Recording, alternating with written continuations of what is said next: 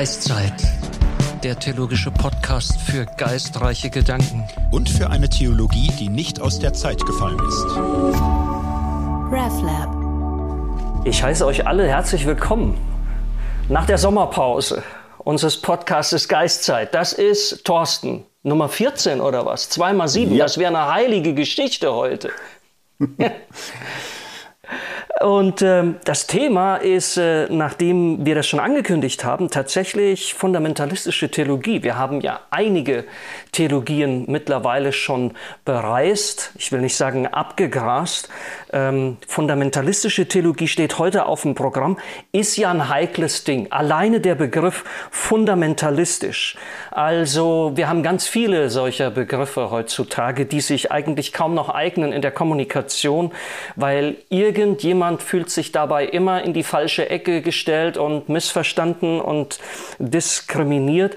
Und man muss auch zugeben, es ist ein Kampfbegriff. Äh, Fundamentalistisch wird äh, mit ganz unterschiedlichen emotionalen Verfasstheiten und mit ganz unterschiedlichen Absichten verwendet. Fundamentalistisch war aber tatsächlich mal eine Selbstbezeichnung. Das ist interessant. Heute wird wahrscheinlich jeder mehr oder weniger zögern, sich selbst als fundamentalistisch zu bezeichnen.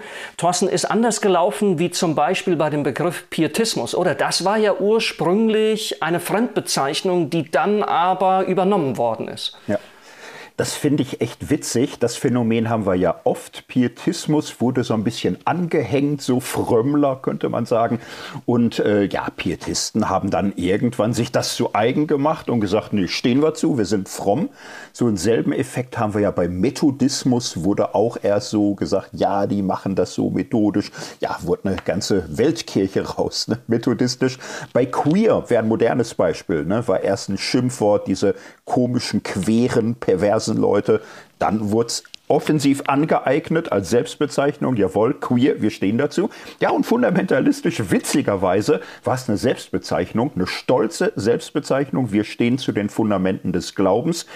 In dem Maße, wie es zum ja, fast Schimpfwort wurde oder zur Aburteilung von Leuten, ist die Distanz gewachsen. Ne? Und, und, Menschen, die aus der Geschichte kommen, haben irgendwann sich geweigert, sich noch fundamentalistisch zu nennen, weil sie merken, ah, das Wort hat so einen schlechten Ruf.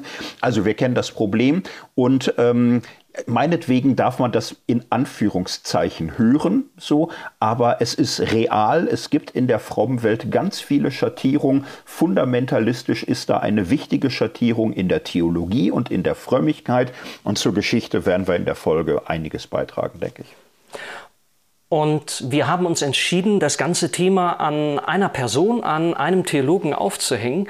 Und äh, öfters, wenn ich sage oder gesagt habe, dass ich aus dem deutschsprachigen Raum komme, dass ich in der deutschsprachigen Schweiz lebe, ist mir eben aufgefallen, dieser Mensch, um den es heute besonders gehen wird, Francis Schäffer, ähm, der ist von außerhalb der Schweiz eher bekannt als von innerhalb der Schweiz. Und wir finden aber, äh, der hat tatsächlich so, auch international gesehen äh, so eine breite Wirkung entfaltet.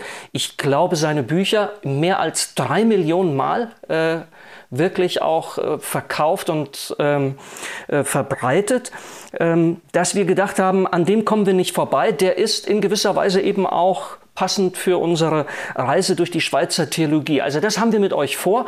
Ähm, es wäre aber trotzdem gut, Thorsten, wenn wir am Anfang doch noch für ein paar Momente diesen Fundamentalismusbegriff aufdröseln. Also klar, Fundamentalismus, Fundament. Ähm, wir können mal zusammenfassen, mhm. Bekenntnis zur Irrtumslosigkeit der Bibel. Und auf dem gründen dann klare und auch abgrenzende Bekenntnisse zur Trinität, also die Lehre von der Dreieinigkeit Gottes, Vater, Sohn, Heiliger Geist, zur Gottheit Jesu Christi, zu den Wundern, die auch heute noch passieren zur Wiederkunft Christi. Das könnte man doch so vermutlich sagen, sind so ein paar ja, Kennzeichen, das sind so ein paar Standards ähm, des Fundamentalismus, des theologischen Fundamentalismus.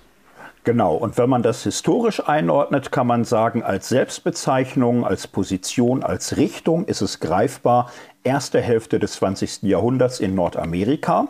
Das hat eine Vorgeschichte. Diese Vorgeschichte ist aber auch nur ein paar Jahrzehnte. Im Grunde könnte man jetzt sagen, im letzten Drittel 19. Jahrhundert entsteht so eine Denkweise, die sehr rational ist, sehr auf die Irrtumslosigkeit der Bibel setzt, auf bestimmte Dogmen. Du hast sie genannt. Ähm, da, da steht eine bestimmte Common Sense Philosophie hinter. Das ist auch sehr positivistisch. So, es hat im reformierten Zusammenhang seine Entstehung. Man kann sagen, es ist schon eine Art Fortsetzung auch der äh, reformierten Orthodoxie oder eines, eines reformierten Scholastizismus. So ist dann aber erste Hälfte 20. Jahrhunderts eine breite kirchliche Bewegung, die sich intensiv abgrenzt und auseinandersetzt mit dem Liberalismus und dem Social Gospel, was in den USA immer stärker wird. So, und zur Geschichte gehört dann, dass die erstmal naja, ihre Gemeinden zusammenhalten, aber die Kultur, die Deutungshoheit über die Gesellschaft, über die Universitäten dramatisch verliert. So, und äh, es ist ja viel los, ehrlich gesagt, damals in den USA. New Deal, Zweiter Weltkrieg, Roosevelt, also man könnte jetzt ganz viel erzählen. Es gibt wahnsinnig viele Bücher, Filme über diese Zeit. Ähm, evangelikale, erweckliche Frömmigkeit spielt da kaum eine Rolle. Ne? Also das wird wirklich an den Rand gedrängt der Gesellschaft. Nach dem Zweiten Weltkrieg gibt es eine jüngere Generation aus dieser fundamentalistischen Frömmigkeit, die sagt, wir haben uns zu stark zurückgezogen. Wir, wir, kommen gar nicht mehr vor in der Gesellschaft. Wir brauchen eigentlich einen Neustart. So Billy Graham, wichtiger Name. Und ich kann jetzt hier verweisen auf mein Buch Menschen mit Mission, auf äh, das Wort und das Fleisch, auf ganz viele Standardwerke, auf ganz viele Darstellungen. Evangelikalismus ist ein Neustart, der vor allem an einer Stelle wirklich ein ganz anderes Programm fährt. Fundamentalismus ist Rückzug aus der Gesellschaft. Evangelikalismus ist offensiv, sucht den Kontakt, sucht die Auseinandersetzung, sucht moderne Medien, kooperiert mit moderner Kunst, Kultur, also ist sozial und kulturell völlig anders, wie fundamentalistisch Evangelikale war. Ein bisschen schwer zu sagen. Was man aber auch sagen kann, Billy Graham und dieses Umfeld, man könnte jetzt Fuller Seminary, Christianity Today, Wheaton, also Hochschulen und Medien nennen, die sind nicht mehr so radikal orthodox auf die Irrtumslosigkeit der Bibel versessen wie die Vorgängergeneration, die sind offener und weiter. So, und ab den 70er Jahren sieht man innerhalb der evangelikalen Welt eine Art ja, Neofundamentalismus, ein fundamentalistisches Revival. Ich könnte jetzt da viel erzählen. Southern Baptist wäre die größte Geschichte. Die größte protestantische Denomination der USA wird im Grunde komplett von fundamentalistischen Kräften übernommen, neu ausgerichtet, mit einem fundamentalistischen Bibelverständnis aufgestellt. Chicagoer Erklärung 78 bis 86, drei Erklärungen mehr oder weniger sind dafür eine Grundlage und sehr vieles seither. So, das sind aber ähm, Menschen, also im Grunde ist es neuer Fundamentalismus, der sich auch oft so nennt, auch in Deutschland.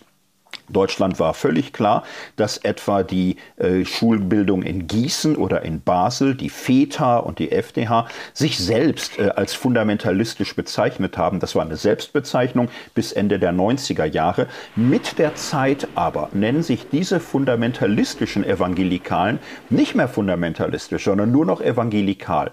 Das ist eine Verwirrung, eine Unklarheit, die bis heute boah, von innen gar nicht bewältigt wird, gar nicht nicht besprochen, auch ziemlich chaotisch ist. Das alles nicht so einfach. Und es ist nicht so einfach, dass man sagen kann, es gibt die fundamentalistischen Evangelikalen und die nicht fundamentalistischen. Es gibt ein breites Spektrum. Und man kann diese End- und Eckpunkte gut benennen und scharf bezeichnen. So, aber es gibt ganz viele Übergangsstufen. Es ist wie oft im Leben kompliziert. Wir blicken heute auf einen reinen Typus fundamentalistischen Denkens und versuchen das so ein bisschen einzuzeichnen. Ja, und Francis Schaeffer ist hier tatsächlich von der Ausstrahlung sehr bedeutsam. Er hat mehr Bücher verkauft als alle Theologen, die wir bisher jetzt hatten. Viel mehr als Karl Barth und Brunner zusammen. So drei Millionen Bücher allein zu Lebzeiten. Wie viel das jetzt ist, who knows? Also keine Ahnung. Ahnung, aber es wird immer weiter verkauft, ist im Angebot und äh, er ist schon geschichtlich ein ganz bedeutsamer Mann, da lohnt es mal näher drauf zu gucken.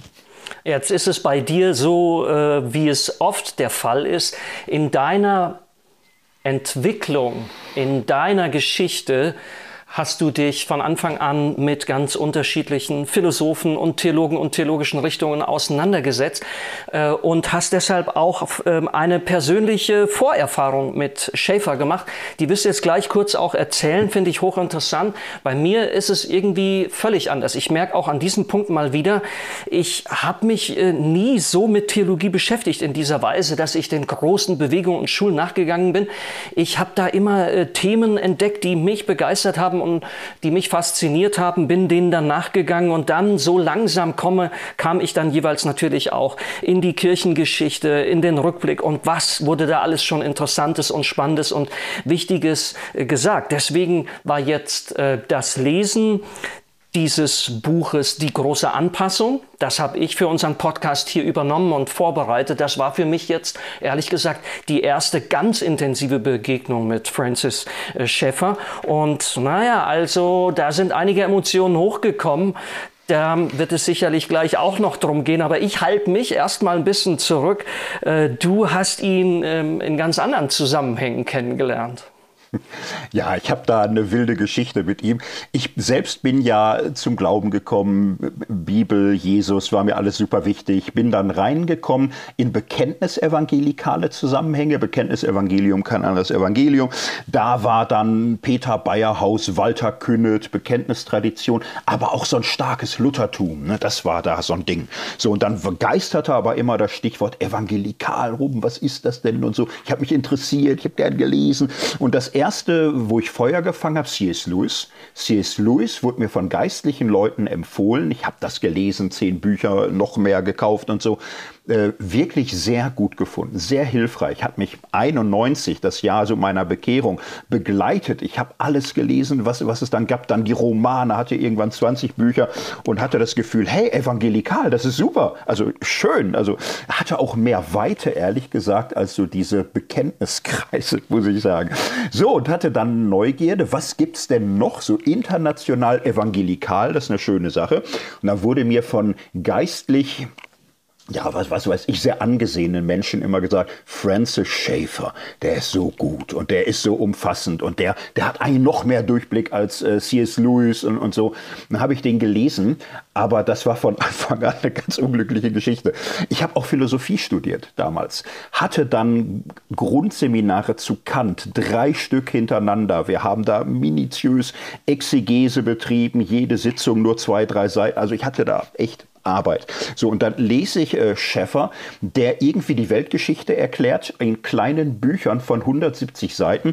Ich habe heute noch mal so meine alten Aufzeichnungen geguckt. Da sind lauter Fragezeichen am Rand, die ich da 91, 92, 93 gemacht habe. Und ich kann mich noch sehr gut erinnern. Ich habe das gelesen, hatte das Gefühl, das ist doch alles falsch. Aber das ist doch Unsinn, was der hier schreibt. Das ist doch Mist. So und gleichzeitig das Gefühl, aber es kann ja nicht sein, weil der ist ja bibelgläubig, der ist ja bibeltreu. Und das war für mich eine kognitive Dissonanz, die schmerzhaft war, aber ich konnte sie nicht auflösen, weil das, ich hab's nicht zusammenbekommen, wie jemand, der geistlich und bibeltreu und Jesus Nachfolger ist, lauter Dinge schreibt, wo ich eigentlich nur sagen kann, das ist ja kompletter Unfug, was da steht. Ich habe dann in einer späteren Lebensphase das für mich nochmal anders sortieren können. Ich hatte dann viel studiert, unter anderem bei Edith Düsing, eine Philosophin, die ja viele Lehraufträge hatte, zum Beispiel in Basel und in Gießen. Also eine sehr gebildete Philosophin, aber auch bibeltreu und gläubig und, und, und so. Und hatte mit ihr Hegel und Kierkegaard gründlich kennengelernt. Und dann war ich irgendwann mutiger und habe ganz klar gesagt, dieser Francis Schaeffer, das ist ja ein entsetzlicher Irrweg, das ist ja grauenhaft. Du, das ist ja furchtbar, was der schreibt. Und hatte dann so späte 90er für mich klar, also das ist ein Fundamentalismus, das ist richtig falsch, das ist richtig gefährlich, das ist nicht der schöne Evangelikalismus, Journalismus, den ich so kennengelernt habe und war so richtig anti-Francis Schaeffer, evangelikal pro Billy Graham. So hatte ich mir das damals sortiert. Ja, ist alles 20 Jahre her. Ne? Wie ich das heute sehe, werden wir sehen, aber die Erinnerung kam alle wieder hoch. Sie waren sehr lebendig. Sehr cool. Lass uns schnell einen biografischen Abriss machen, damit wir dann ans Eingemachte gehen. Wobei die Biografie natürlich immer ja, nicht einfach nur wichtig ist, sondern alles, was wir theologisch verzapfen und versuchen und entwickeln, äh, lässt sich ohne unsere eigene Geschichte natürlich gar nicht erklären. So auch bei ihm. Ähm, 1912, 30. Januar ist er geboren in Philadelphia, Pennsylvania in den USA. Ähm, Wie geht's weiter mit ihm, Thorsten? Magst du kurz einen Abriss ja. machen? Er wächst auf in Germantown, das ist alles ganz witzig. Ne? Also er hat auch deutsche Vorfahren, Schäfer, ne? bisschen amerikanisiert und so. Und er wird groß in, äh, im reformierten Umfeld. Und jetzt könnte man, wir müssen das kurz halten, also er wächst hinein in die Spaltungen der reformierten, der presbyterianischen Kirchen der USA. Er hatte auch ein wildes Studienverlauf. Ne? Er fängt an Hampton, Sydney College in Virginia, studiert da so Sachen so. Und dann spalten sich damals die großen Einrichtungen. Äh, Princeton ist damals eigentlich ursprünglich so die große reformierte Kaderschmiede gewesen. Da gibt es einen Split, eine Spaltung. Gresham Macon ist damals ein sehr konservativer Theologe, der im, im Grunde die Position verficht, liberale Theologie ist eine andere Religion, es ist ein anderer Gott, ein anderer Glaube, ein anderer Geist. Er will, er sucht die Entscheidung, er will Princeton im, im Grunde verpflichtet sehen auf Westminster Confession, also ein puritanisches Glaubensbekenntnis aus dem 17. Jahrhundert. Das wollen die nicht, das machen die nicht. Es kommt zur Spaltung, zur Trennung. Trennung. Es wird neu gegründet, ein Westminster Theological Seminary, so bei ähm, Glenside, Pennsylvania. Man, man orientiert sich da neu. Ähm, Schaefer studiert da. Er lernt Macon kennen und im Grunde prägt ihn dieser Bruch, diese Spaltung sein Leben lang. So, ist antiliberal bis in die Knochen. Er ist ähm, reformatorisch, bibeltreu. Er ist davon völlig überzeugt. So, aber da, wo er landet, die spalten sich sofort wieder. Wenn du richtig bibeltreu sein willst, oh, pass gut auf, ist nicht so einfach. Also man spaltet sich nochmal, er kommt zu einem Faith Theological Seminary. Es gibt dann eine Bible Presbyterian Church, das ist eine Abspaltung von der Orthodox Presbyterian Church. Das alles, alles kompliziert. Also er ist da der, der, der Erste, der ordiniert wird, wird Pastor, ist aber früh wirklich eine der prägenden theologischen Gestalten. So, der weitere Weg, kurz gefasst, Weltmission. Weltmission wird ihm wichtige Berufung Berufung. Und Europa, Zweiter Weltkrieg ist zu Ende. Er als deutschstämmig ursprünglich, ihm tut das alles leid und, und so und er will helfen und so. Er wird gesandt, er fährt nach Europa, ist in Amsterdam, sucht da Kontakte. Schweiz war stabil. Überall lagen ja Trümmer rum, nichts funktionierte, man wusste nicht. Also er geht in die Schweiz, er lebt zunächst im Wallis ab 1947. So baut da ein Missionszentrum auf, zunächst um in seinem reformiert fundamentalistischen Netzwerk auch Gemeinden zu stärken und zu stützen. Er kommt in eine Glaubenskrise, das ist sehr interessant. Er distanziert sich organisatorisch und institutionell von seinen früheren Verbindungen aus unterschiedlichen Gründen. Er hat schon noch mal so eine geistliche Vertiefung. Er bleibt im, im Grunde in seiner theologischen Prägung, aber mit vielem kommt er auch nicht mehr klar. In der Schweiz ist es auch nicht so einfach. Im Wallis wird er äh, verliert er sein Aufenthaltsrecht. Er hat da Menschen bekehrt, was dem katholischen Bisch äh, Priester so geärgert hat, dass der zum Bischof ging, der Kantonsregierung, sehr katholischer Kanton und so, Ausreisebescheid, er ist keine erwünschte Person mehr, er hat Menschen bekehrt zum reformierten Fundamentalismus. Das kam nicht gut an, 1950er Jahre. So, ne?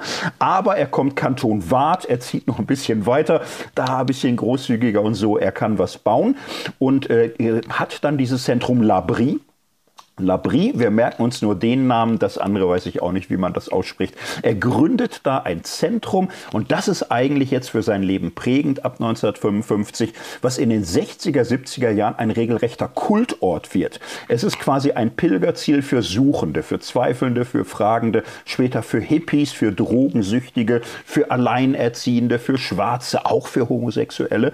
So und es wird irgendwann Anziehungspunkt Jimmy Page, der Gitarrist von Led Zeppelin, hat so Bücher von ihm, sagt, äh, das ist das Geilste. Eric Clapton persönlich hat sie mir geschenkt. Es gibt Kontakte zu Bob Dylan, zu Keith Richards von den Stones. Äh, und es ist ja eine Art Hippie-Kommune, aber streng gläubig. Und äh, Francis Schaeffer redet die Nächte lang mit allerlei Hippies, mit wilden, mit interessanten Typen und bekehrt viele davon zu einem radikalen Christentum. Und ähm, das ist schon ein Ding. Ne? Menschen, die in Drogen tief drin stecken oder Prostituierte, Prostituierte oder so zum Ausstieg zu verhelfen. Ich habe da schon sehr großen Respekt vor. Mir hat auch der Sohn Frank Schäffer nochmal sehr geholfen, über meine tiefe Aversion, sage ich mal, gegen Schäffer hinauszukommen, weil Frank Schäffer das auch fasziniert beschreibt. Er hat seinen Vater mal gefragt, sag mal, wie bekehrst du so Leute? Das ist nicht leicht. Wie, wie machst du das denn? Was sagst du denen denn?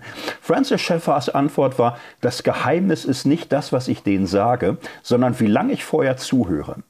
Und ich glaube, da hat er eine geniale Begabung gehabt, sich radikal einzulassen auf extreme Leute im Gespräch. Und das hat ihn zum Kultfigur gemacht. Ab den, ab den späten 60er Jahren ist er in den USA tierisch bekannt, sehr bedeutsam, sehr berühmt. Er fliegt hin und her. Ab 76 kann man sagen, lebt er eigentlich in den USA bis zu seinem Tod 84. Heißt aber, er hat gute 30 Jahre in der Schweiz gelebt, gearbeitet, gewirkt würde persönlich auch sagen, es waren mit Abstand seine besten Jahre. Und so die späten amerikanischen Jahre. Oh Gott, aber wir kommen da noch hin. Er stirbt dann eben, ja, 84, Anfang der 80er Jahre. Soweit erstmal ein kleiner Überblick. Ich habe den Eindruck, da kommt auch etwas zusammen äh, bei ihm, was man vielleicht so gar nicht erstmal vom, jetzt unbedingt vermuten würde was, würde, was gar nicht selbstverständlich ist. Also so konfrontativ und so apologetisch und scharf, wie er auch sein kann, aber im Hinblick auf persönliche Beziehungen und wie begegnet er anderen Menschen, das, was er auch äh, in seinem Buch über die große Anpassung und auch sonst immer wieder als, als liebevolle Konfrontation bezeichnet, mit diesem tollen Zitat, was du gebracht hast, eben, wie lange ich vorher zuhöre. Das ist das Entscheidende. Ähm, das finde ich, das kann man bei ihm dann auf jeden Fall, also mindestens an dieser Stelle schon mal, schon mal auch lernen, dass er, dass er einen Draht zu den Menschen gefunden hat und dass er, dass er anziehend war äh, und ja, prägend äh, im Leben mhm. vieler Menschen. Ähm, mein Eindruck ist, Thorsten, dass sein ganzer Ansatz mehr oder weniger so eine riesige Story ist, eine riesige Erzählung, die er immer wieder nacherzählt. Das macht er faszinierend, das macht er komprimiert, da zieht er mit großen Strichen durch die Jahrtausende. Ich würde das nennen, es ist eigentlich die Erzählung einer Zerfallsgeschichte. Und diese Zerfallsgeschichte, die er erzählt, und in die er dann auch seine eigenen Überzeugungen, Erkenntnisse, Analysen, Diagnosen immer wieder einwebt und einarbeitet, beginnt letztlich ja immer wieder in Eden. Das war mal so eine Zeit, ein Ort, wo noch alles in Ordnung war. Und dann kommt der Sündenfall und ab da wird's schlecht und ab dort äh, haben wir dann diese große Scheidung zwischen denen, die halt immer noch darin verheddert sind und denen, die durch den Glauben an Jesus Christus, äh, durch ein äh, Denken und Leben gemäß der Bibel ein Stück weit davon befreit sind. Äh, wollen wir dieser, dieser Erzählung, wie er sie erzählt, mal ein wenig noch ähm, mhm. etwas detaillierter nachgehen? Ja, genau. Und das ist für mich eine spannende Übung, weil die hat mich so bekloppt gemacht vor 30 Jahren, dass ich richtig wütend wurde. Nein, ich, ich versuche es jetzt ganz milde und verständnisvoll. Im, Im Grunde kann man sagen, ähm, da ist Schäffer auch echt evangelikal und nicht mehr fundamentalistisch wie im ersten Hälfte des 20. Jahrhunderts, weil er sagt, wir müssen die Menschen verstehen. Wir müssen uns auf ihre Fragen einlassen. Das hat er radikal versucht. Und er schreibt also seine Bücher über Weltgeschichte und, und so weiter, dann aber auch über Popmusik, über Kino, über das, was los ist in der Mode, über Drogensüchtige. Er geht durch die moderne Malerei von Picasso über Dali, über Gauguin, Sartre, Camus. Also er, er erzählt eine große Geschichte, wenn man so will, vom Garten Eden bis in die 68er Zeit hinein. So und 68 die Kulturrevolution, da ist er auf einmal der große Guru, der Deuteengel, der erklären kann, was passiert ist. Er hat 68 zwei Bücher am Start. Das eine ist Escape from Reason, also Preisgabe der Vernunft auf Deutsch. Das andere The God Who is There, Gott ist keine Illusion. Die erscheinen ja beide 68 so und beide erzählen im Grunde eine ähnliche Geschichte. Jetzt mal sehr, sehr kurz. So, er sagt also, der Mensch ist auf Gott hin geschaffen und Gott ist der Herrscher und der Mensch ist sein Ebenbild. Darum ist im Menschen vieles Gute, aber Sündenfall ist Streben nach Autonomie, nach Selbstständigkeit gegenüber Gott. So, Christentum, er erzählt irgendein eine evangelikal-fundamentalistische Geschichte, das ist die Wahrheit, Gott offenbart sich und die Christenheit übernimmt das und, und hat im, im Grunde alles in Gott, die Wahrheit, die Erkenntnis, alles steht in der Bibel. In der Bibel offenbart Gott sich selbst, aber er offenbart auch Wahrheit, wer der Mensch ist und wie die Welt ist. So, Mittelalter, alte Kirche Mittelalter, sagt er, gemischte Bilanz. Teilweise hat die Christenheit viel Gutes davon übernommen, teilweise hat die Christenheit aber auch Kompromisse betrieben mit weltlichem Denken. Für ihn ist Thomas von Aquin der Anfang des Niedergangs. Das ist verwirrend, vor allem für Katholische, für, für die ist es eigentlich der absolute Höhepunkt. Aber er sagt, was macht Thomas von Aquin? Er gibt im Grunde der Vernunft einen ja, halbautonomen Raum. Thomas von Aquin schafft Platz in seinem Riesensystem, vor allem für aristotelische Philosophie, die die Logik und die Ethik und die Physik und ganz vieles im Grunde klärt. So und Thomas ist der Überzeugung, der christliche Glaube wölbt sich quasi darüber, die Gnade steht über der Natur. Die Natur ist aber von Gott im Grunde geschaffen in einer gewissen Selbstständigkeit und kann auch vernünftig erkannt werden. So und das ist für ihn der Anfang eines furchtbaren Niedergangs, weil er sagt, Thomas meint es noch gut, aber die Autonomie des, des unteren Bereichs der Natur, die fasst er eigentlich zu weit. Das ist nicht mehr alles von der Bibel her eingehegt und eingegrenzt. Es gibt eine gewisse Freiheit, auch in Wissenschaft und Kunst, aber immer muss völlig klar sein, die Bibel setzt absolute Grenzen und alles, was die Bibel über Natur, Schöpfung, Kultur, Menschsein sagt, muss absolut gelten und da ist Thomas nicht äh, stark genug bei. Thomas, äh, Schäffer sieht dann die Reformation, nochmal zurück zur Bibel. Bibel, Urchristenheit, Reformation und sein eigenes Denken sind für ihn völlig identisch. Das ist sehr selbstbewusst, aber es ist so. Das ist halt die Wahrheit. Ne? Und er denkt, wie die Bibel denkt und wie die Reformation, alles super. So, und er sagt, ja, die Reformation hat viel Segen über die Welt gebracht, aber gleichzeitig Renaissance-Humanismus.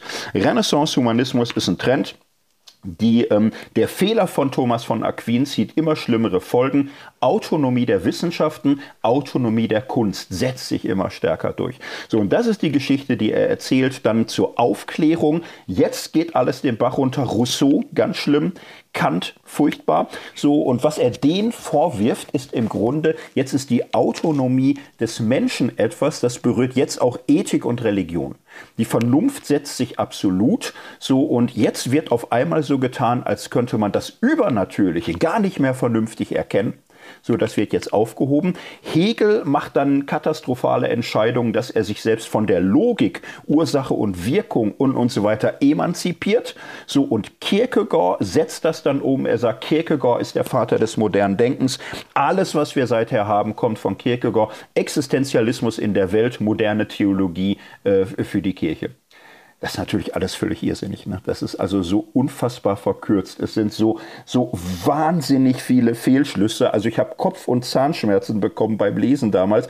Du merkst auch, er hatte die Bücher wahrscheinlich nie in der Hand. Er hat das aus äh, Gesprächen mit anderen, aus philosophiegeschichtlichen Kompendien oder sonst wie zusammengetragen. Also ich merke schon die alte Wut. Ich spüre sie wieder. Aber es ist, wie es ist. Ne? Also er erzählt diese Geschichte und sagt, Moderne ist einfach der obere Bereich, Offenbarung, absolute Wahrheit, wurde aufgegeben, existiert gar nicht mehr. So, und jetzt verabsolutiert sich alles Relative. Die Kunst, die Sexualität, die Pornografie, Rock'n'Roll, Rauschgift, so, aber alles Relative wird jetzt verabsolutiert, lässt den Menschen mehr leer und unglücklich zurück. So, und jetzt entsteht eine humanistische, säkulare, aggressive Ideologie, die im Grunde den christlichen Glauben aus allen öffentlichen Räumen vertreibt und rausdrückt. Und 68, ja, man sieht es ja auf der Straße, jetzt werden sie wild, jetzt werden sie aggressiv. Es ist eine antichristliche Aufruhr und wir müssen die Geschichte verstehen. Und das fängt in der Scholastik an. Humanismus, Aufklärung, 68er, das ist ein großer Niedergang. So, und ähm, der Mensch braucht Wahrheit, er braucht absolute Wahrheit. Das gibt es nur in der irrtumslosen Bibel. Er macht es so interessant, ja. weil er spannende Geschichten erzählt und Kino und Musik und Filme und so.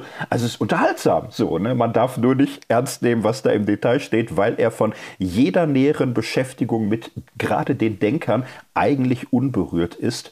Aber er hatte offensichtlich Lesenden, denen das komplett egal war, die für die die Geschichte einfach sehr orientierend und hilfreich waren, das jetzt alles mal so klar und deutlich vor Augen geführt bekommen zu haben. Das wollte ich eben gerade auch noch einmal anmerken. Ich glaube, für viele seiner ZuhörerInnen äh, war das durchaus eine faszinierende Geschichte. Du bekommst ja wie so eine Art Schlüssel zum Verstehen dieser riesigen Zusammenhänge an die Hand, kannst dich selber darin eindeutig verorten und weißt jetzt dann auch, was zu tun ist. Ich habe sogar den Eindruck, Entschuldigung, ähm, das ist jetzt eine Unterstellung, aber ich weiß es aus meiner eigenen Erfahrung auch in diesen Kreisen. Du nimmst dann, jetzt nicht in meinem Fall, aber andere, nimmst dann so etwas wie Chef, das, was dir Schäfer gibt und reproduzierst das dann. Das heißt, diese Geschichten werden dann immer und immer wieder so reproduziert, anstatt dass man sich mal hinsetzt. Das ist natürlich auch anspruchsvoll und zeitraubend und versucht das mal wirklich äh, selber nachzuvollziehen, um zu merken, Oh, das geht ja vorne und hinten nicht. Mir ist das aufgefallen, du hast es jetzt schon angeschnitten, äh, in seinen Betrachtungen über den Geist der Zeit, über die Gegenwartskultur, wo er ja auch das ganze Repertoire anzapft, wo er überall hineinschaut und erklärt, das ist der Geist der Zeit. Und Geist der Zeit bedeutet für ihn tatsächlich dieser Geist äh, der Autonomie. Ja? Ähm, der Mensch äh, befreit sich, er, er, er, hält sich selber für Gott, er setzt sich an die Stelle Gottes als sündiger Mensch und äh, damit beginnt. Ähm, wir könnten jetzt, Thorsten, mal auf dieses Thema äh, umschwenken, dass wir sagen, er, er hat einen enormen äh, eine enorme Skepsis und eine Ablehnung der Gegenwartskultur, also ein echter Kulturpessimismus. Und äh, das verbindet er mit Zeitgeist. Und dann macht er den Evangelikalen einen riesigen Vorwurf. Er sagt, die Evangelikalen haben sich dem Zeitgeist angepasst. Das ist The Great Evangelical Disaster, sein Buch von 1984. Ja. Wollen wir diese Schiene mal weiterverfolgen? Ja, genau. Das ist äh, quasi sein letztes Buch, nicht? aber es fasst einfach jetzt nochmal kritisch zusammen, ja, seine Sicht des Neo-Evangelikalismus, also das, was man sagen kann, was mit Billy Graham beginnt, was mit Lausanne 74 einen Höhepunkt hat und was er so in der evangelikalen Welt der 70er, 80er Jahre beobachtet. Du hast hast dir das ja nochmal angeguckt. Wie ist es dir damit ergangen? Jetzt bin ich mal gespannt. Naja, also ich habe jetzt erstmal versucht, äh, wirklich zu verstehen, was schreibt er, habe mich da rein vertieft und ich würde dieses Buch so zusammenfassen, es ist ein, sein Vermächtnis, aber es ist ein Vermächtnis an die Evangelikalen. Ähm, er will die Evangelikalen darüber aufklären, dass sie dem Zeitgeist verfallen sind. Zeitgeist, ich habe schon genannt, das ist für Schäfer schlicht die Auffassung, die unser Zeitalter kennzeichnet, bestimmt und prägt. Also ich würde ihn auch gern mal persönlich zu Wort kommen lassen. Mhm. Ähm, da sagt er zum Beispiel, hier haben wir den Zeitgeist unserer Tage, der autonome Mensch, der sich selbst zum Gott erhebt und sich dabei aller Erkenntnis sowie der moralischen, geistlichen Wahrheiten widersetzt, die von Gott gegeben wurde. Hier liegt auch der Grund dafür, warum in jedem Lebensbereich ein moralischer Zusammenbruch zu verzeichnen ist. Also am dunkelsten wird seine Analyse dort, wo er, da bin ich echt zusammengezuckt, es ist ja mittlerweile ein wenig bekannt hier in unserem Podcast, dass ich dem Zeitgeist sehr viel Positives abgewinnen kann. Aber er bezeichnet den Zeitgeist als kulturelle Krankheit. Ähm, und ähm, nicht nur als kulturelle Krankheit, sondern wortwörtlich dann genauso als geistliche Krankheit, die nur durch die in der Bibel geoffenbarte Wahrheit und durch Christus allein geheilt werden kann. Und jetzt ist ja die spannende Frage, wie kommt jemand zu einer derartigen Verteufelung des Zeitgeistes? Und es ist eigentlich ganz simpel, was er da macht. Ähm, er setzt den Zeitgeist als Weisheit der Zeit gegen die Weisheit Gottes. Und da meint er, er könnte sich an Paulus anlehnen. Ja? Paulus, der das ja im Römerbrief, Neues Testament, Römerbrief, Apostel Paulus, äh, da gibt es so Passagen, dass Paulus sagt, ja, der Mensch und der ist in Sünde verfallen, er hat äh, Gott nicht äh, Gott sein lassen wollen. Er hat Gott nicht äh, den gebührenden Dank und dadurch ist das alles verfinstert. Das Denken und Handeln der Menschen ist verfinstert. Und derselbe Paulus spricht tatsächlich über die Weisheit dieser Welt, die Weisheit der Menschen im Gegensatz zur Weisheit Gottes. Ähm, ähm, Schäfer meint, er könnte sich da einfach so drauf beziehen und dann sagt er, die Sache ist also ganz klar. Es gibt eine Weisheit Gottes und dieser Weisheit Gottes gegenüber steht die Weisheit unserer Zeit. Äh, das ist der Zeitgeist und deshalb gibt es für ihn nur eins. Wir müssen gegen diesen Zeitgeist kämpfen. Äh, es ist nicht Ergebung, es ist nicht Anpassung und schon gar keine Huldigung, sondern es ist ganz klar, das ist der Feind. Er will die Evangelikalen wieder zurückführen in diesen Kampf und ein wenig naja, halte ich den Atem an, wenn er schreibt, irren Sie sich nicht. Wir stehen als bibelgläubige evangelikale Christen in einem Kampf. Dies ist keine freundschaftliche Diskussion eines Mannes von Bildung. Es ist ein Kampf auf Leben und Tod zwischen den geistlichen Mächten der Bosheit und denen, die den Namen Jesu Christi geltend machen. Also das ist schon heftig. Ne? Äh, ich würde hier an dieser Stelle ein wenig kritisch schon einstreuen lassen. Nee, Nee, nee, freundschaftliche Diskussion. Das gefällt mir eigentlich. Ja, das, find, das ist auch das, was ich gerne hätte. Er sagt, nee, nee, darum geht es nicht, es ist echt ein Kampf. Und dann entfaltet er eigentlich über die ganzen Kapitel hinweg, wie der Zeitgeist die Gegenwartskultur zerstört und vor allem, wie die Evangelikalen ähm, noch überhaupt nicht wach genug dafür sind und sich dem Zeitgeist sogar anpassen. Also ein paar Beispiele.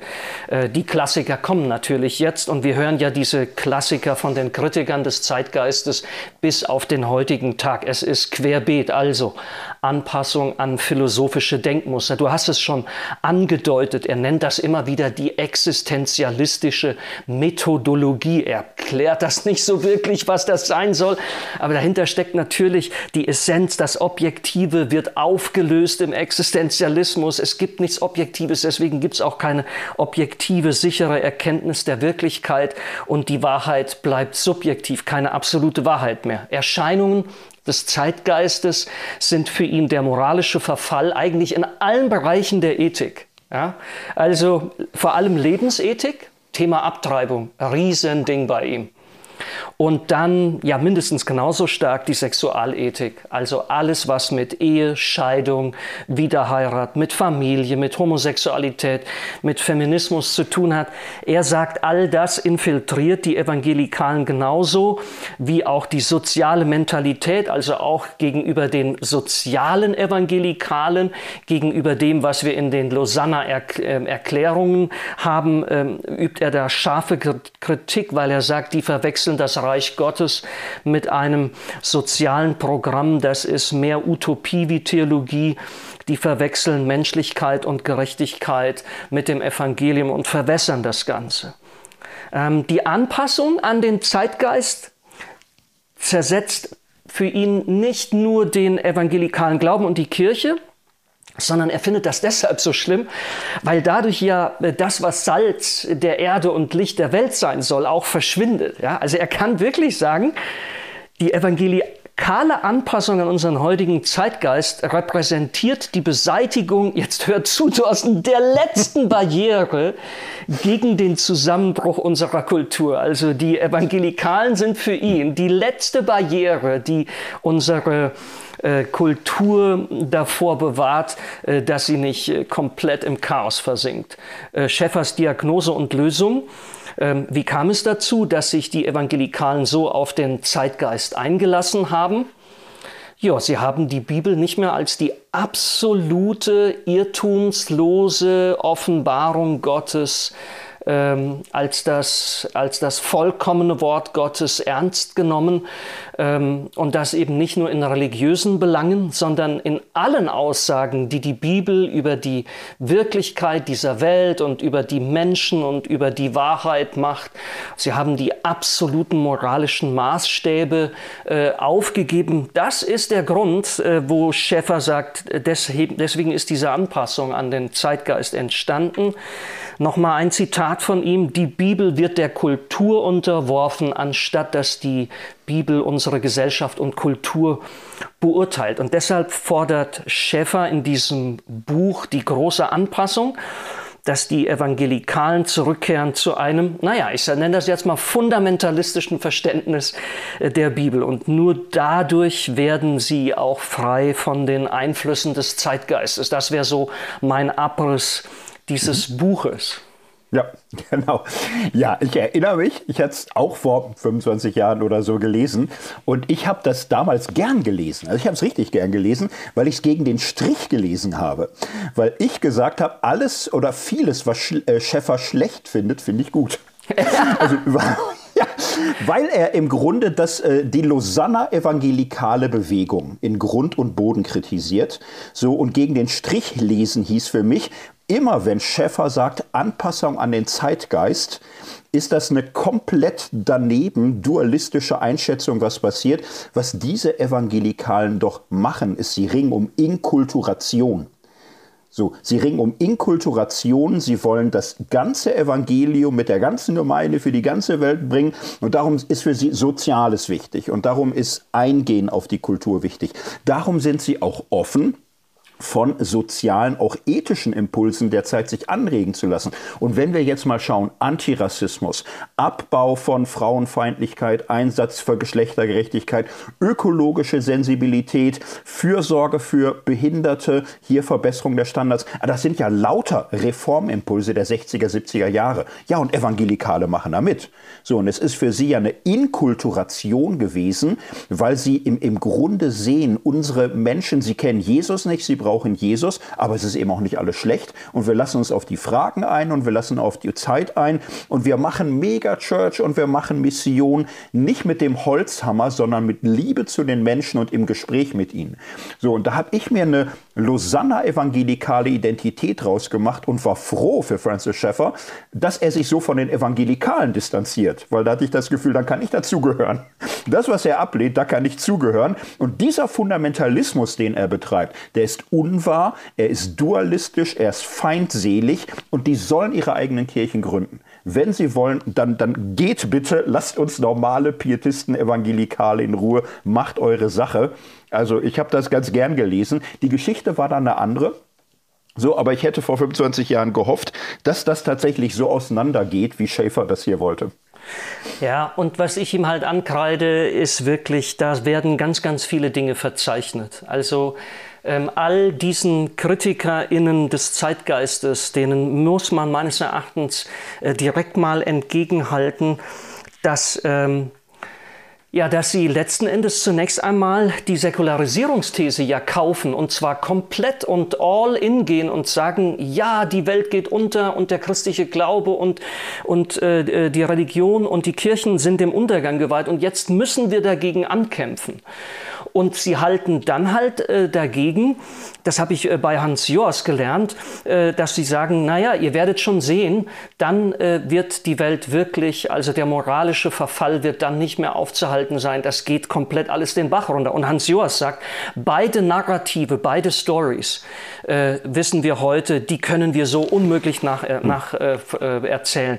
Es hat sich eben nicht bewahrheitet, dass Religion mit dem Prozess der Modernisierung Sexualisierung verschwindet in unserer Gesellschaft, sondern sie kommt wieder zurück, sie entwickelt sich in anderen Formaten und so weiter sehr lebendig weiter. Und was aber die Kritiker, die dann im, im selben Referenzrahmen sozusagen gedacht und argumentiert haben, was die auch lernen müssen, ist, in keiner Weise hat all das, was Schäffer hier auch brandmarkt, zum Zerfall der Menschlichkeit und zum moralischen Chaos geführt. Du hast die Dinge schon genannt. Also diese Story dürfen wir eben ähm, auch nicht erzählen. Und das Krasseste finde ich, er selber merkt überhaupt nicht, dass er den einen Geist, äh, den einen Zeitgeist, den er meint, da ausmachen zu können. Ich meine, auch schon das ist ja eine Anmaßung. Es gibt ja nicht den einen Zeitgeist. Also das ist schon mal wieder ein modernes Ding, das eine Prinzip, das eine Ding rauszufinden, mit dem dann alles erklärt werden kann.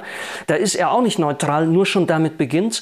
Und es gibt nicht nur den einen Zeitgeist, es gibt viele. Wir haben Clashs von Zeitgeist. Schäffer ist sich überhaupt nicht bewusst gewesen, ähm, und hat sich die Frage gar nicht gestellt, könnte es sein, dass ich in meiner Zeitgeistkritik eigentlich beeinflusst bin von anderen Zeitgeistern? Er sieht sich so selbstverständlich, ich sage es jetzt mal, auf der Seite des Heiligen Geistes, auf der Seite der Richtigen und der Wahrheit und des Wortes Gottes, dass er nicht schnallt, dass alles, was er hier an Kritik gegen den Zeitgeist sagt, könnte direkt auch gegen ihn verwandt werden, ja, weil man hm. jede äh, diese Form von Zeitgeistkritik auf die KritikerInnen immer direkt umbiegen kann und kann ihnen zeigen, und du kommst auch nicht ohne den Zeitgeist an diesen von dir kritisierten Zeitgeist heran. Vielleicht ist es äh, ein, ein, also bei ihm, ich finde das schon heftig, wie er Angst schürt wie er, wie er droht, wie er das Ganze dramatisiert, wie er das beschleunigt, wie er sagt, wir müssen jetzt die klare rote Linie ziehen, über die man nicht drüber kann.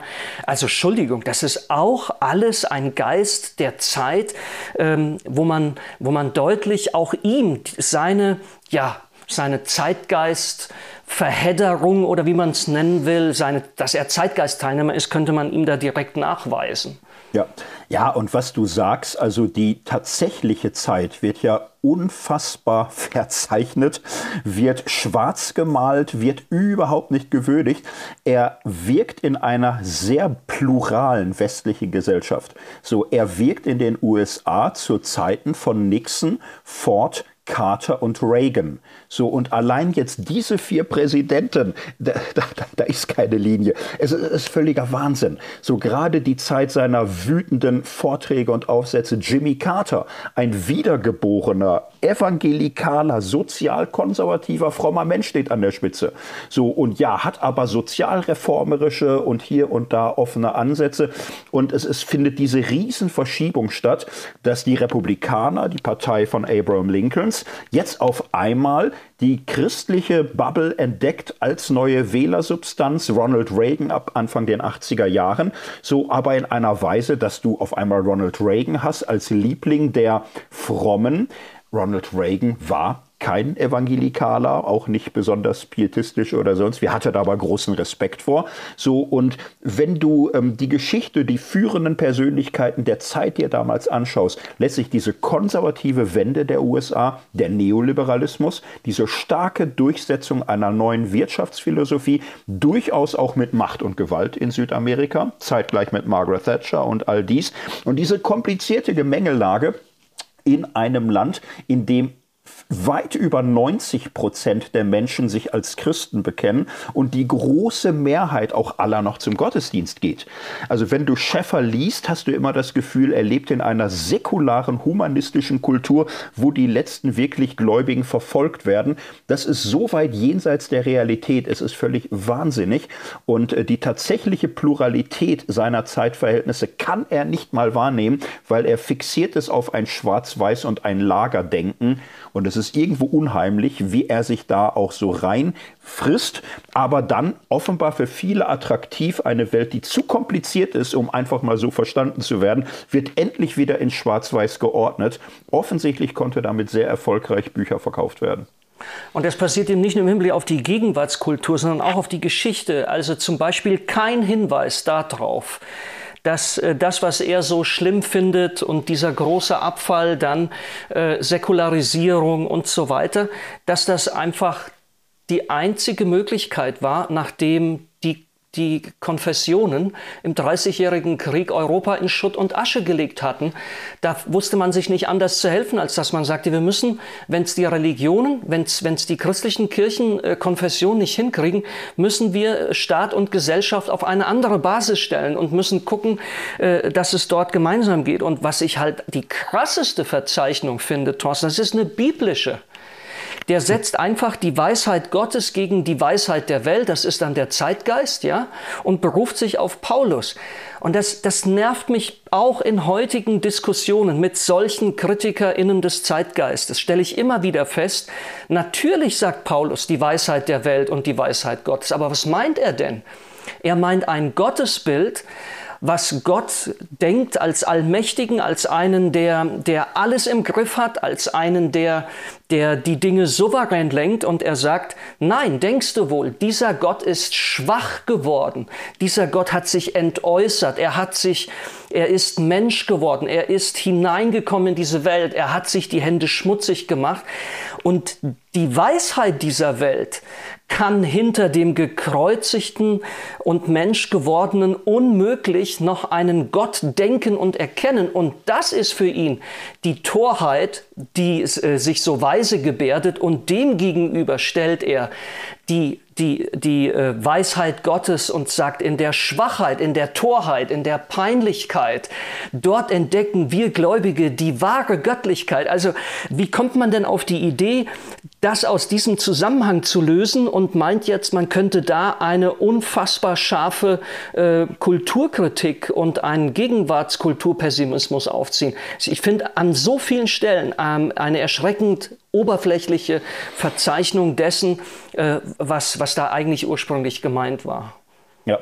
ja, und ohne Sinn und Verstand für die tatsächlichen Auseinandersetzungen des 18. Jahrhunderts. Das ist beim Fundamentalismus das Problem, dass er im Grunde von einem positivistischen Wirklichkeitsverständnis her kommt und äh, im, im Grunde dann es als Weltanschauung quasi festsetzt. Die Bibel berichtet Tatsachen, Tatsachen, Tatsachen. Und christlicher Glaube ist diese Tatsachen zu bejahen und so äh, Gehorsam gegenüber Gottes Souveränität zum Ausdruck zu bringen, das hat halt mit reformatorischer Theologie gar nicht so viel zu tun. So, das ist irgendwo abgebogen im 18. und 19. Jahrhundert. Es ist positivistisch, es ist naiv realistisch, es ist völlig unberührt von allen erkenntnistheoretischen Debatten, die wir von Descartes über Locke bis Kant und Hegel hatten. Man ist komplett dagegen, man kann einfachste Zusammenhänge nicht zusammenstellen. Das ist im Grunde so ein Autodidaktenglück von Leuten, die sich so ein bisschen Material da zusammenwürfeln, aber nie in einem Seminar unter Expertinnen das mal irgendwie vorstellen oder verteidigen müssen oder so. Man hat immer starke Wertungen und eben ein Narrativ. Ein Narrativ, der endlich die Sachen wieder klar und einfach und logisch macht, aber einen wahnsinnigen Verdrängungsaufwand. Und wenn du den Zusammenhang, den sozialen ansiehst, das ist ja eine Christenheit, die dann auch sagt, Abstand von der Welt heißt Homeschooling, christliche Schule, christliche Universität, christliche Politiker, So, also eine eigene Welt, mit der man aber nicht mehr Rückzug haben will von der Welt, sondern eigentlich die Welt bestimmen will. Und das ist so ein bisschen die gefährliche politische Komponente und da müssen wir jetzt leider bei Schäfer auch nochmal drauf gucken. Ja, also wenn man den Eindruck hat, wir haben ihn jetzt auch ganz schön kritisiert, hoffentlich nicht gebasht oder so, hoffentlich merkt man, wir versuchen, wir haben das Positive rausgearbeitet schon, ähm, definitiv, aber was kritisch gesagt werden muss, das muss einfach auch mal kritisch gesagt werden. Und in der Tat, er setzt noch eins drauf, er hat ein naja, ein konservatives Manifest, das kam neulich nochmal von Jordan Peterson, oder? Ähm, und äh, er hat ein christliches Manifest, äh, hat er verfasst. Äh, damit hast du dich nochmal eingehender ja. befasst. Ja, und das ist jetzt tatsächlich ähm, neu. Ich habe das nicht mehr zu lesen geschafft. Mir wurde auch vor 25 Jahren da auch irgendwie langweilig. Es wurde auch nicht ins Deutsche übersetzt. So, man merkte, wow, komisches Buch, merkwürdig und so. Es hat allein eine siebenstellige Auflage. Es war im Grunde das erfolgreichste Buch 81 äh, erschienen. Christian Manifesto nimmt Maß am kommunistischen Manifest. Es gibt dann so ein humanistisches Manifest 1933, kennt keine Sau, ist irgendwie auch unwichtig. Aber für Schäfer ist das im Grunde so die säkulare Weltanschauung.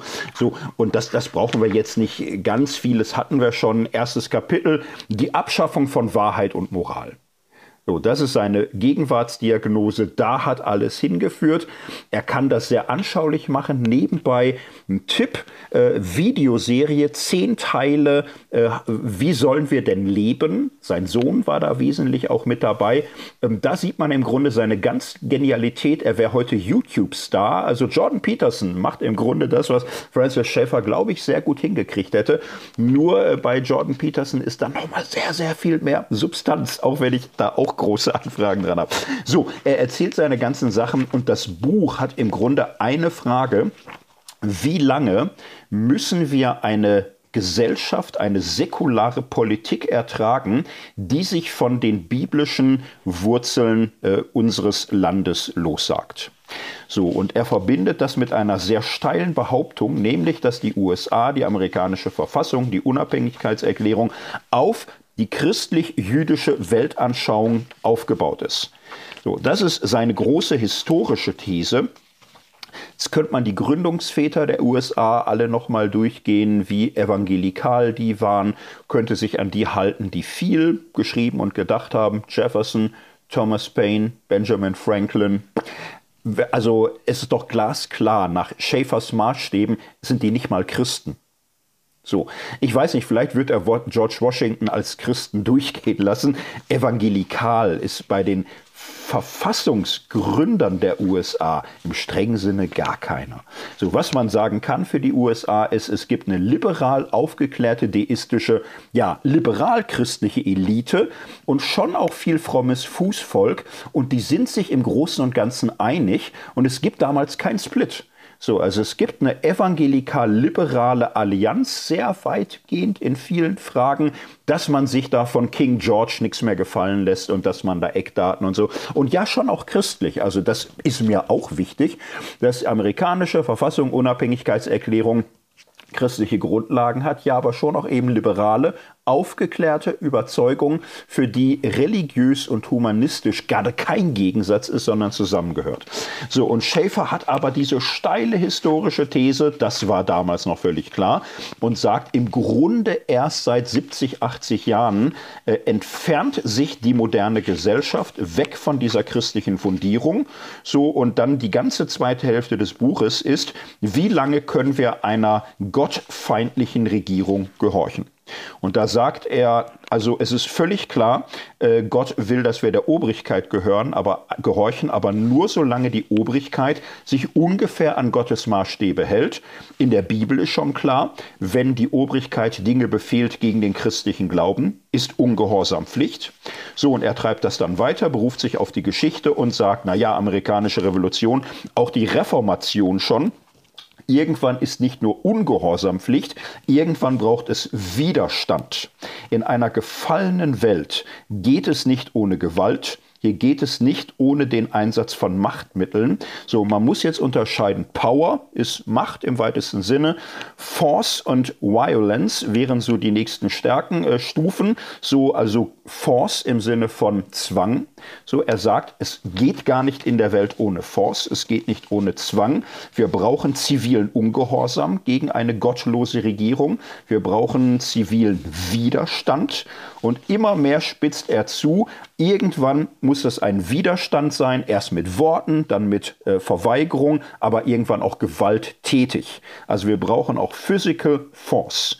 Er sagt, es ist nicht zu stark zu sagen, that we are at war. Wir sind im Krieg. Wir sind im Krieg mit einer gottlosen äh, Gesellschaft und die Entscheidung ist, bekennen wir, dass Gott allein Regierung hat oder unterwerfen wir uns Cäsar. So, neuntes Kapitel, es kommt die Zeit, wo auch Physical Force angemessen ist. So, und das entscheidende Thema ist für ihn Abtreibung. Er sagt, Abtreibung ist Mord, Abtreibung ist Massenmord und es ist Zeichen einer komplett korrupten äh, Gesellschaft, die keine Werte mehr hat, die keine Wahrheit mehr kennt. Wir können das nicht akzeptieren. Wir müssen Maß nehmen bei der Reformation, wir müssen Maß nehmen bei der französischen Revolution. Irgendwann ist die Zeit für den Widerstand gekommen. Wir müssen bis dahin alles tun, was möglich ist. So, er hat dann auch so Punkte, wo er sagt, wir wollen ja gar keine Theokratie, wir wollen ja Demokratie, wo es auch Glauben Glaubensfreiheit gibt, sogar die Freiheit nicht zu glauben, aber der Staat muss christliche Gesetze haben, muss auf christlichen Überzeugungen gegründet sein. Es kann Demokratie nur geben auf Grundlage von christlichen Überzeugungen und über kurz oder lang muss der Widerstand immer radikal werden oder auch absolut. Ich persönlich finde, es ist ein, ein gruseliges Buch.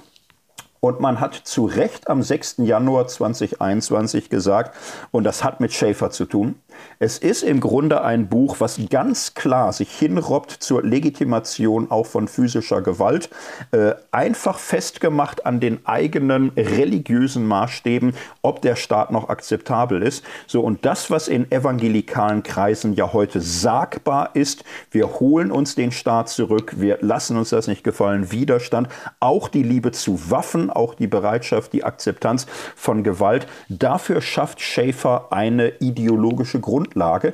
Damit ist er einer der Hauptarchitekten der christlichen Rechten und er hat damals intensiv auch kooperiert mit ähm, äh, Jerry Falwell, mit Pat Robertson, mit diesen ganzen Menschen, die die christliche Rechte heute aufgebaut haben, von denen man sagen muss, die sind heute bei der Menge der US-Evangelikalen sehr viel einflussreicher als die klassischen Lausanne-Evangelikalen oder die Allianz-Evangelikalen.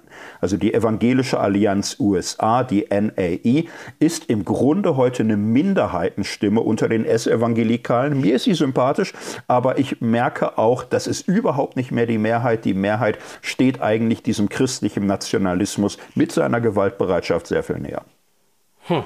Das ist eine coole Verbindung bis hinein in die jüngsten Ereignisse, die uns äh, geschockt haben, über die wir diskutieren, über die wir uns auch einander diskutiert haben mit äh, vielen Leuten. Ich erinnere mich an stundenlange Gespräche mit Menschen, die mit mir in Nordamerika studiert haben und die Francis Schaeffer sehr, sehr wichtig und gut äh, fanden und begeistert von ihm waren und die in der Tat äh, auch äh, glühende Befürworter dessen sind, was dort an Physical Force und sogar Violence angewendet worden ist, um sich hm. das eigene Land äh, wieder zurückzuholen. Thorsten, lass uns noch, noch das Ganze noch mal so zurückschieben. Was, was bleibt? Wollen wir noch eine kurzes, ein kurzes Resümee, ein Fazit ziehen? Fundamentalismus. Ja, also ich glaube, ich habe meine kritischen Vorbehalte ganz gut zur Geltung gebracht. Und ähm, was ich so unheimlich finde, was mir auch Angst macht, ist ähm, die Abschottung, die geistige Abschottung, die Überzeugung, wir haben absolute Wahrheit und dass man allen anderen unterstellt, die haben keine Wahrheit. Die haben die Wahrheit aufgegeben, die haben die Vernunft aufgegeben. Mit denen kann man nicht mehr reden. Es sind Feinde und wir sind im Krieg. Das finde ich beängstigend, das finde ich furchtbar unheimlich. Und ich hätte genug Erfahrungen, die im Grunde eine, eine solche Denke spiegeln. Es ist da gar kein Gespräch mehr möglich. Ich würde gern positiv nochmal sagen, Francis Schaeffer war eben nicht nur so. Du hast das auch gesagt und so. Einfach noch mal ein paar positive Züge von ihm. Ähm, bei Frankie äh, Schaeffer wird das äh, bespiegelt. Er sagt, mein Vater war, ja, er war gefährlich am Ende, wirklich gefährlich. Und seine Religion, oh Gott, oh Gott, sein Sohn hat sich davon immer stärker distanziert. Und er sagt aber auch, es war bei meinem Vater vieles auch anders. Zum Beispiel 50er Jahre hat Francis Schaeffer gesagt zu seinen Kindern, falls ihr mal einen Schwarzen heiraten wollt, ich stehe hinter euch. Vor der Bürgerrechtsbewegung war Antirassismus für Francis Schaeffer bereits ein wichtiger Punkt. Ende der 40er Jahre Antisemitismus findet er ganz schlimm, grenzt sich da sehr stark von ab. Was ich sehr interessant finde, Frank Schaeffer sagt, wir hatten in Labrie ständig äh, schwule, lesbische Gäste. So, und die wurden respektiert. Vater hat das nie gut geheißen oder sonst wie, aber sie wurden respektiert, wurde auch offen drüber gesprochen. Es gab überhaupt keinen Homo-Hass dabei. Eine ganz spannende Geschichte, es gab ein Gespräch mit Jerry Falwell, der war jetzt homophob bis in die Knochen, der kam auch ständig damit an. So, ne? Und äh, Frank Schaeffer und Francis Schaeffer waren da zu Besuch. Jerry Falwell fing wieder an, da zu hetzen und so. Francis Schaeffer sagte, ja, aber es ist schon eine schwierige seelsorgerliche Herausforderung. 68 60, also im Buch schreibt er ausdrücklich, echte Homophile sollten wir mit Mitgefühl und Respekt begegnen. Eine schwierige Sache. Er hat das auch im Gespräch so gesagt. Aber Jerry Falwell hat das abgewunken und gesagt, ah, wenn ich einen Hund hätte, der sowas machen würde, ich würde ihn totschießen. So, und Francis Schaeffer soll entsetzt gewesen sein und hat nachher seinem Sohn gesagt, das ist ein ekelhafter Typ, halt dich fern davon. Das ist im Grunde, wir, wir sind da verbündet, aber eigentlich ist das schlimm. Es ist schlimm. So, mich hat das getröstet, dass ähm, man im Grunde bei Francis Schaeffer sagen kann, er ist ein Mann mit einer tiefen Wahrheitssehnsucht und im Grunde auch einem, einem Wertebewusstsein. Er hat sich reingesteigert in extreme Gedanken, aber im Grunde gibt es bei ihm noch hier und da Common Ground. Es gibt noch Interesse an Wahrheit und Schutz des menschlichen Lebens, nur dass er leider der Überzeugung war, naja, ausschließlich Leute wie er haben das und alle anderen haben weder Werte noch Wahrheit. Und das ist irgendwie das große Unglück, dass du dann gar nicht, gar nicht mehr zusammenkommen kannst. Ich glaube, das ist eine Herausforderung für alle anderen. Wir können, also dieser Fundamentalismus ist so riesig geworden in den USA. Man muss ganz schlicht schauen, gibt es da noch Common Ground? Kommt man irgendwo noch zusammen? Weil die USA stehen auch ein bisschen am Abgrund. Das macht mir schon alles ganz gruselige Sorgen, wenn ich mir das anschaue. Man müsste ringen, ob man diese Anknüpfungspunkte irgendwo noch entdecken kann. Es ist aber nicht leicht.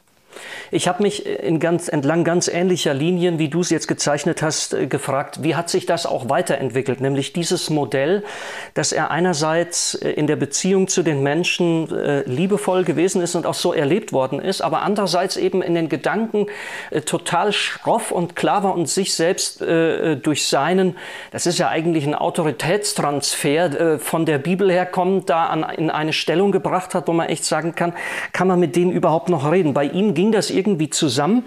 Aber ich denke, heute sind wir an einem Punkt, wo das, und das ist mir auch selber so ergangen, wo das, wo das eigentlich nicht mehr möglich ist. Als ich sein Buch gelesen habe, äh, war ich berührt in, von, von den Stellen, wo er sagt, wir brauchen Konfrontation ähm, und wir brauchen aber eine liebevolle Konfrontation. Aber mir kam es so vor, als würde er sagen, ich weiß, dass du der Feind bist, aber ich will liebevoll mit dir diskutieren. Ja, also der Zeitgeist ist der Feind und alle, die dem Zeitgeist anhängen, schon. Aber ich will liebe, liebevoll mit euch diskutieren. Und da glaube ich, das funktioniert einfach nicht. Ähm, weil die Lieblosigkeit hat ja da schon ihr Werk getan. Die Lieblosigkeit beginnt dort, wo du nicht äh, in der, wirklich in, in der Lage bist, dich hineinzuversetzen und die These, dass klar ist, wer Feind und Freund ist und äh, äh wie, wie man dann eben auf der Basis miteinander diskutiert, da fängt es dann meines Erachtens schon an. Und ich denke, das ist uns heute, also äh, der Weg ist uns heute äh, kom komplett versperrt an dieser Stelle. Thorsten, ich habe mich auch noch mal gefragt, ähm, ja, ich merke da so ein bisschen so, naja, nicht nur Wut, aber schon äh, gewaltigen äh, Widerstand gegen diese Art von Fundamentalismus. Aber zum Schluss, ja, ich habe mir noch mal überlegt, was, was ist es denn, was, was, was Menschen diese Option, diese Karte Fundamentalismus dann ziehen lässt, warum sie sich dafür entscheiden? Und ähm, ja, das will ich ihm auch zugute halten. Also ich glaube ihm zunächst einmal, dass er eine authentische Sorge um die Welt und um die Menschen hat. Ja? Der hat echt sich, sich Gedanken gemacht und hat echt gedacht, boah, die versinken da im, im Chaos und ähm, hat das Bedürfnis gehabt, äh, der Welt auch das Gute und wie er den Glauben und sein, seine Erfahrungen mit der Bibel, mit dem Wort Gottes und so weiter gemacht hat, das, das wollte er, das wollte er den anderen Menschen äh, eben, eben auch, auch gönnen. Ähm, ich kann mir auch vorstellen, dass es wirklich jemand äh, sich vom Fundamentalismus heute äh, angezogen fühlt, weil die Welt ist unüberschaubar geworden. Es ist an manchen Stellen wirklich diffus, wenn nicht sogar chaotisch. Also ich fände das vielleicht nochmal, ich will das jetzt hier nicht alles ausführen, aber ich fand das für mich nochmal eine gute Übung. Also jetzt zu, mal zu fragen, was sind aus der Sicht dieser Leute, die diesen Zugang so wählen, was sind da vielleicht durchaus gewisse Plausibilitäten, die mich ein wenig empathischer machen, dass ich sage, ich, ich verstehe das, wie sich das anfühlt, auch für meine US-amerikanischen Freunde, wenn sie wirklich denken, das war mal alles gut und in Ordnung und christlich hier und gesegnet und jetzt nehmen, nimmt uns der Zeitgeist, äh, nimmt uns das alles weg. Wir müssen dagegen aufbegehren und sie finden kein anderes Mittel als den Widerstand und die Diabolisierung und Verbiesterung ähm, auf der Basis dann eines, ja, wie als irrtumslos und absolut verstandenen Wortes Gottes. Also das hat mich auch noch mal ein bisschen, naja, mein Empathielevel ein wenig hochgezogen. Finde ich auch interessant, dass ich diese kleine Übung äh, gemacht habe in der Vorbereitung auf diesen Podcast. Hey, war mal wieder interessant hier mit dir. Ja, so ist es. Wir bleiben an den Fragen dran. So, aber ich denke, wir haben damit jetzt auch nochmal diese Position innerhalb der Theologie in der Schweiz. Es ist wahnsinnig viel drin in der Schweiz. Ne? Ist schon spannend, das ganze Spektrum. Müssen wir irgendwann mal auswerten, aber das war jetzt das. Kleines Land, großartige Theologien, großartige Theologen und Theologinnen. Ähm, ja, wie geht's weiter? Wollen wir da schon was sagen mit äh, Geist, Zeit? Sag, was haben wir vor? naja, wir kommen nicht drum rum, dass ähm, ein fettes Jubiläum ansteht. Und äh, da war eine Disputation, wo sie sich gefetzt und miteinander gerungen haben in Zürich. Und da spielt natürlich äh, der Zwingli eine entscheidende Rolle. Also das wollen wir aufnehmen. Da denken wir, das, äh, das muss jetzt noch. Und dann ja. werden wir unsere Reise durch die Schweizer Theologie danach erstmal ein bisschen zur Seite schieben, weil in unserem Dossier Spirituell Leben und Beten, da wird es dann auch viele Geistzeit Podcasts geben. Das ist ähm, der Ausblick auf die Zukunft.